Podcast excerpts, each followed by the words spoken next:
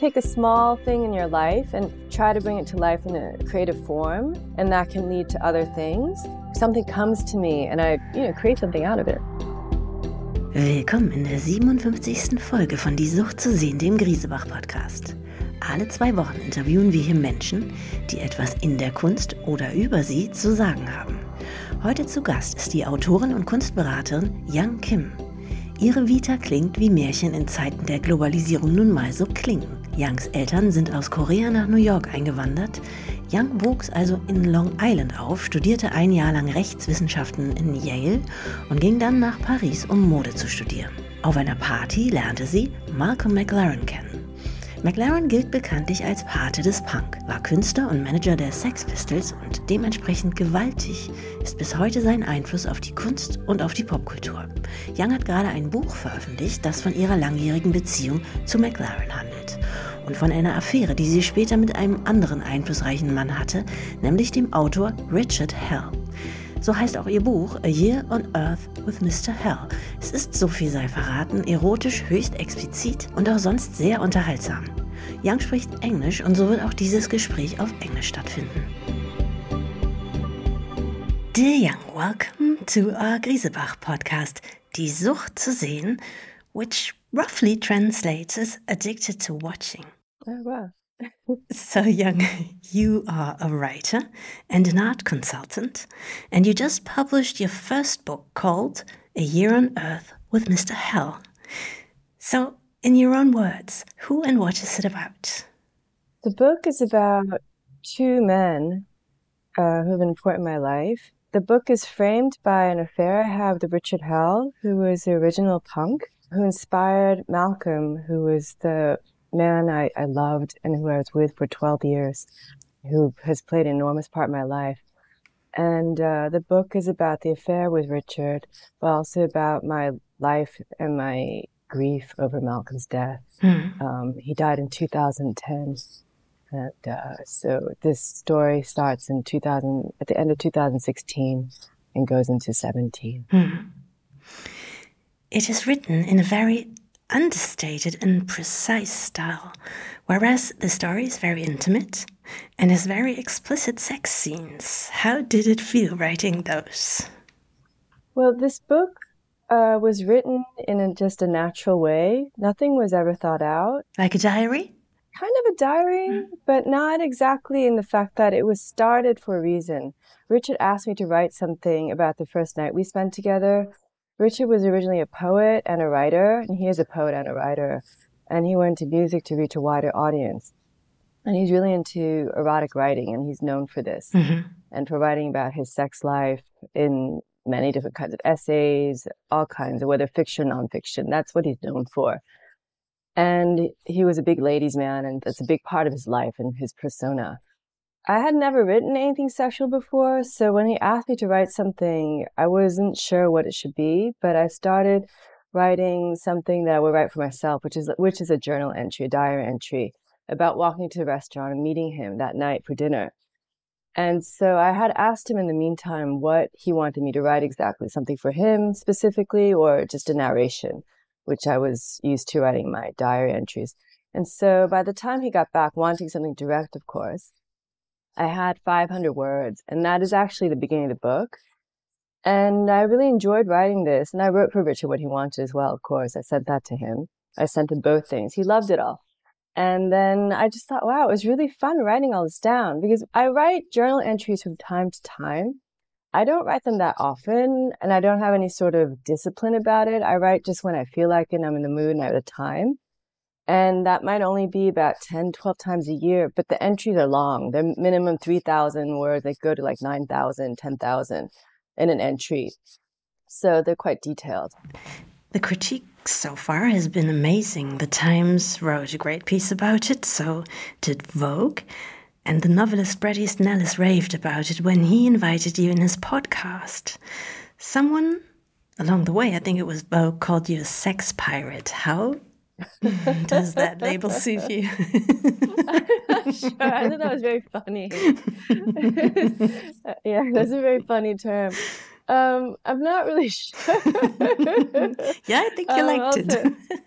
well, it's nice. It's very. active. I, I like to be very active. Um, as I say at one point in my book too, I'm more of a predator than prey, is how I think of it. And I suppose also because I'm quite a tough person and I've had to be tough to survive all the things that have happened since Malcolm's death, to be honest.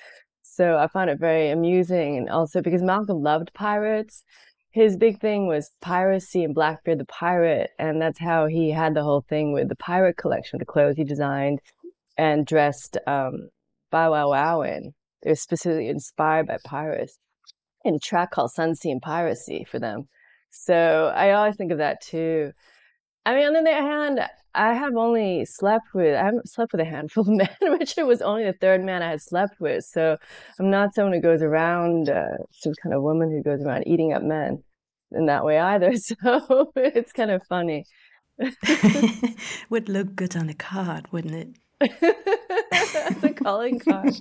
That's very funny. so, Young, we learned your book is a memoir telling a true story. The setting is often very exclusive, chic restaurants and boutique hotel rooms in capital cities all over the world. This could read as a very privileged bubble. Is this what your life is, your own life is like? You seem to move in interesting circles, that's for sure. Well, everything I read is a truth. That is really my life. And I wander from one thing to the other. And when I left law school, I come from an academic background and from a very conservative traditional family. And I studied initially at history at Yale. And then I spent one year teaching English in the former East Germany in Chemnitz, actually. Where was that? In Chemnitz. In Chemnitz, okay. Yes. And I didn't really want to go to law school because I always wanted to do something creative when I was a small child, I wanted to be an artist. And then I thought I could do maybe fashion. And then while I was at Yale, I also entertained ideas about going into costume design because Yale has a very good drama school and they have a top costume design program. And I was able to take classes in undergrad, in the grad school. And I would have liked to have done that. But drama school is as expensive as law school and you have no way of earning any money afterwards, no guarantee. So that wasn't an option for me. And so I didn't really want to go to law school. And so then I was there for one year and I decided I met people in New York and I thought other people get to do what they want to do, things that I would prefer to do than this. I didn't hate law school. It just wasn't what I was passionate about. And I thought we only have one life to live and I want to do what I want to do. I didn't see a point in digging a hole and then digging myself out of it and starting my life which is what it would have been in law school. I'd have to pay back my loans and then start, you know, start later. And it made no sense. So I decided to leave law school. That was a major conscious decision. And it really was because I felt I only live once and I would like to have an artistic life and an exciting life. In chic restaurants and boutique hotel rooms. well, that I didn't even know at that time. I'd never gone to really hotels and restaurants like that. In fact, one of the first jobs I had out of law school just to get a job was actually at the reception desk, the Paramount Hotel, which at the time was very trendy. And I knew nothing. Uh, I went to a PR's office looking for a job in fashion. And they said, we represent Ian Schrager. And I had no idea who Ian Schrager was at the time. And he said, do you want to work in a hotel? We, you know, we work for him. And I said, you mean just a job? They said, yeah, it's just a job. I thought, okay, I thought, why not? I just need a job. So I worked there for one year. So that was actually my first hotel experience, just working there. Yeah. I want to uh, come back to your book. Listeners can see it, and I, I wanted you to describe for us how exquisitely it is printed and produced, like an artwork in its own right. Uh, I'm so glad you like it. The book is based on Olympia Press the famous press in Paris that produced that, well, that published many erotic and banned books in the English language. It was owned by Maurice Girodias, whose father had started it. And um, they discovered there was a trade, a big business to be had in these banned books because they were published in English. The French government couldn't censor them. They couldn't judge them. So it fell to the hmm. cracks. So this is how you publish a banned book. You just changed the language. At least once upon a time, yes. and um, you know, ba- books were banned until late seventies. It's incredible. Mm. They, there was a lot of the censorship that we don't think about today that we take for granted. You can publish pretty much anything, but it only ended in the late 70s. If you read Gay Talese's amazing book, Thy Neighbor's Wife, he talks about all that. And it's quite recent. And so these books were published then, books by Henry Miller, also Lolita, the story of Oh, all these books were published by Olympia Press. And the back of it, of the book, it has said uh, something like not for sale in the US or UK. But so that's why my book, I put something as a joke instead, à lire dans le noir, to read in the dark. so, but the design is entirely inspired by Olympia Press. Just the whole, if you look at Olympia Press, you'll see the similarity. Red and gold. Um, well, theirs is green, but yeah, I did the red and gold. But this red is my favorite color: red, orange, pinky red, orange, and the gold. It was to make it more more pretty, actually. And then the lion inside that I use as a motif is taken from an early early 19th century book of Aesop's fables. That's where he comes from. Yeah. So far, 2,000 copies have been printed, but I believe there no, will be no. more soon. The book was originally published as a limited edition with an art gallery with 2,000 copies. And now this is an open edition, uh, trade, what they call a trade edition, which with distribution by Omnibus. But I want to mention too, actually, when you were asking about the quality of the book, the first printing was done in Germany and was beautifully done in Germany. And the second version was done in Normandy in France. And um, the book cost a bit more than you would you know, getting something printed somewhere else. It's 30 euros, I believe. No, no, it's it's 25. 25. Yeah, but this book, although it's paperback, the paper is very good and is sewn and it's been it's been properly gold, gold embossed. And my thinking too is that books are so cheaply made today. Everything is so cheap. Things should be better made and more ethically made in a way made to last and that you enjoy looking at and using and handling and so something that's disposable. I just recently bought a book. It was published by, I think, Penguin. It was a paperback book. It was a novel. And immediately the pages started falling out. It's just a disposable book. So it might be half the price, but the book is not made, you can only read it once and then you throw it away. And I think that's terrible. Yeah. Tell us, young, how you met Malcolm McLaren. I believe you knew who he was by then, right? I had known who Malcolm was. I had heard his name, of course, and I had read about him in the press at the time. At the time, he was working for the Polish government to make Warsaw hit. I heard that. Is that a true story? Yeah. that is very true. The Paris album was a big hit in Poland. And when he arrived at the airport, a man reached over and greeted him and shook his hand. And Malcolm didn't know who the man was, and he just was polite and someone took a photograph. And the next day, in the newspapers, he was on the front pages, and they said that Malcolm McLaren endorses communist candidate for president. and then the man won. And he contacted Malcolm and said, You bring me great luck. Will you come to Warsaw, and make Warsaw hip and exciting? I want it to be like Andy Warhol's factory. Oh, wow. Who is he? I don't remember. Yeah. I didn't know. I never really I look it up. Yeah. And so, yeah, and so Malcolm, he invited Malcolm to come, spend time in Poland. And the first thing he did was send him on a big trip all over Poland with his driver, going to different places, different factories, all over Poland. So he traveled all over Poland. And um, he told me he visited a military uniform factory. And that factory told him that how they had worked originally, they had originally worked for the Nazis. And then when the Russians took over, apparently Russians kept the same uniforms and just changed the color because they thought the design was really good.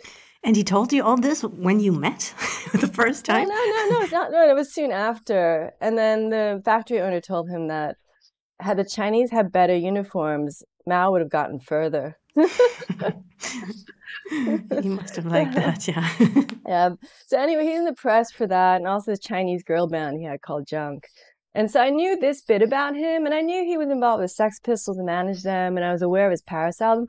I knew very, very little about him. I didn't know about all the clothing. I really knew nothing. But um, I had met people in his circle, people who knew him. London is a very small world. Uh, you meet people very quickly, and they're very connected. And I saw him at this party, which was actually Vivienne Westwood's after party, after fashion show party in Paris. And I saw him across the room, I don't know. I just thought he looked wonderful. He just looked like a wonderful person. And so, and I'm very shy. Actually, I don't run, talk to strangers easily. But I saw him and I went over to him and I just said, I've always wanted to meet you, which was a total lie. but it worked. Yeah, and then we started talking, and and uh, then he invited me to Yohji Yamamoto's show in two days, and then I then yeah, that was that. You were 26, I believe, and mm-hmm. a fashion student. Yes, and he was 52. 52. Mm-hmm. And your upbringing and student years, as you pointed out earlier, had not been that punk rock at all, right? No, no, I was extremely sheltered. No, this, I'm not. I didn't have a normal adolescence. I didn't. I came from an immigrant family where I had to be very serious for a very young age and take on a lot of responsibility. I'm the oldest of three children. I wasn't allowed to.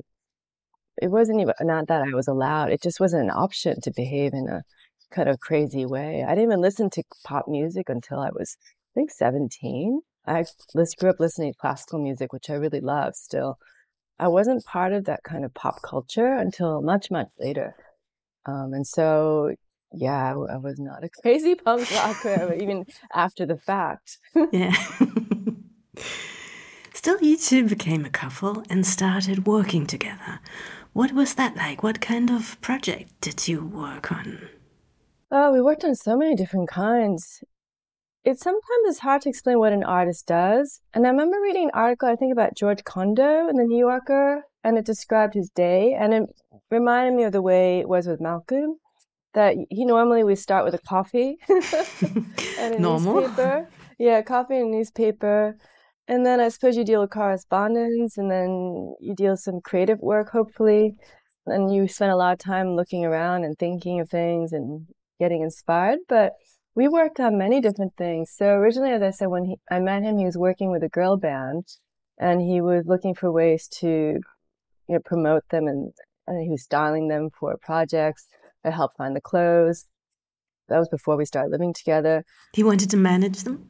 He was he was managing them. Okay. Yeah, he created the band. He put them together. He put, found the girls and put it all together. The whole concept. Yeah. What is the most important thing you learned from him professionally? What would you say that's a very difficult question because it's just a way of being. It's very hard to put that into kind of a list. That I would say the most important thing is that Malcolm routinely took things that came into life, things he discovered by chance, experiences, movements, just little things, and then picked up on these things and found another way or a different way to do something with it and it was from a very unusual angle. You never expect to do that. So, for example, we had a clothing collection for children called Fashion Beast that came out of him developing music for a musical, and he needed people to work with. And through friends, I found some people who, who were in a squat in the suburbs of Paris who were really into what is called chip music, taking sounds from Game Boys and working them to music. And Malcolm loved this and the whole idea of recycling and taking often what he did was he took things that were kind of discarded things that would be considered useless and turning it to something new and something wonderful. And so he loved that idea the chip music taking these discarded game music game sorry taking these discarded game sounds and turning them into music.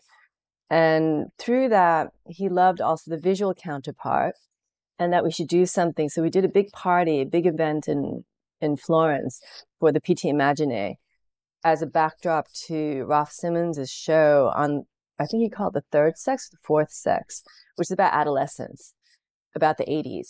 And so since it's all in the 80s, it all kind of came together. And we had actually the Chinese girl band that we had worked with, not the original one, but a second one from another project, come perform. And it was a great party. It was, it was audio visual with these images all projected. And so from that, he decided we should do a clothing collection with these motifs. And that's how we ended up doing this clothing collection with Yoox at the time. So it just shows how an idea develops from different things, taking pieces. So I think that's what I learned. And so I think this book, in a way, is very much like that because I took something that came across in a random way, someone just asking me to write about something and deciding that I enjoyed writing it, but not knowing where it would go and just writing, just continuing, continuing. And it did become a book. And from the book, it can also lead to other things. So I'm working with the artist Penny Slinger, and we've created a, a whole series of photographs related to my book. Also, my friend Alessandro Araujo, the painter, who had already done several paintings of me. And we also had the idea to do some more paintings of me dressed in the clothes from the book. And there's some other possible things that might come out of it. So is to take something, take a small thing in your life and try to bring it to life in a creative form.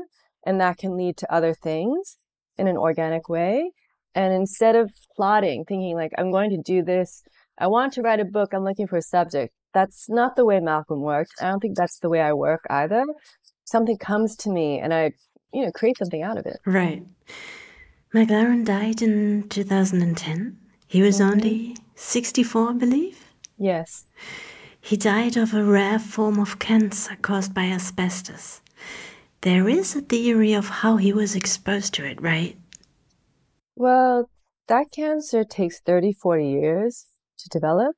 So if you kind of go backwards, he only found out six months before he died. Mm-hmm.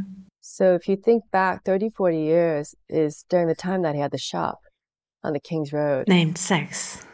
It had many names. It was the same space. He changed each time complete with new themes and concepts, including all the clothes from the decoration to the exterior, out interior, all the graphics, everything each time was a new concept by Malcolm including the music and the clothes. And uh, it was almost in a way the first pop up shop. And so it went from Let It Rock to Too Fast to Live, Too Young to Die. Then it became Sex. And that was the beginning of the punk era. Then because Seditionaries, which is all through the punk era, and then World's End. And it has remained that way when he left it to Vivienne Westwood. But that shop is known to have had asbestos. And Malcolm, when they made Seditionaries, he had the ceiling broken in, smashed in. It was supposed to look like it was bombed out. It was very nihilistic, that shop. And when they did that, the people who were there have confirmed this, who were with him when they did the construction. They bombed out, they broke open the ceiling, and he just kind of stayed there watching it, watching all this while everybody else ran out.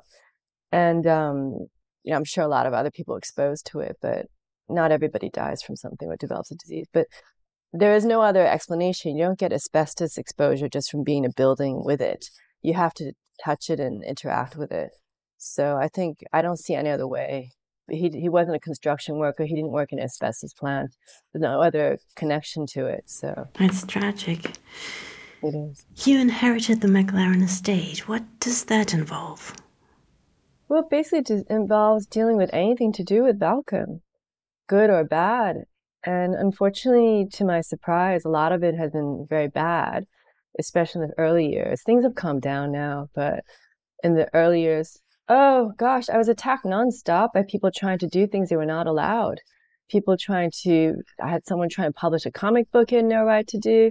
Other people trying to sell a clothing collection using his designs they had no right to do. Uh, I had fights about uh, website domains. I had what else? I mean, you name it. Someone else with a manuscript of a transcript of Malcolm's interviews, trying to publish it with that behind my back. It's nonstop, those kinds of things, which uh, I think are quite well known in the art world that people who deal with estates know about. I had no idea. I thought it'd just be nice things. So there was nonstop that for several years right after probate, once it, the estate was cleared. And then after that, it slowed down, fortunately, by now. I think word has gotten around that they can't just do that. But uh, now, and then, then, then the nice things too, of course. You know, there's a big documentary on Malcolm that's being finished now in London, which is a nice, nice project, and it will be ready in time for the film festival in the spring.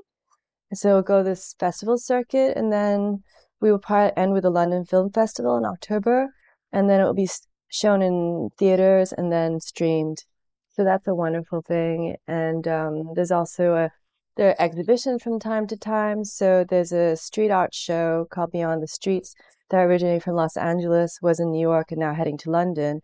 And that will open at the Saatchi Gallery in mid February. And it will be the biggest show that the Saatchi Gallery has ever had. It will take over the entire building. And they will feature a section on Malcolm because Malcolm and the Duck Rock period, researching for that album, he discovered street art in New York with graffiti art. And so he worked with several graffiti artists when they were just, they were nobody at the time. They were just starting.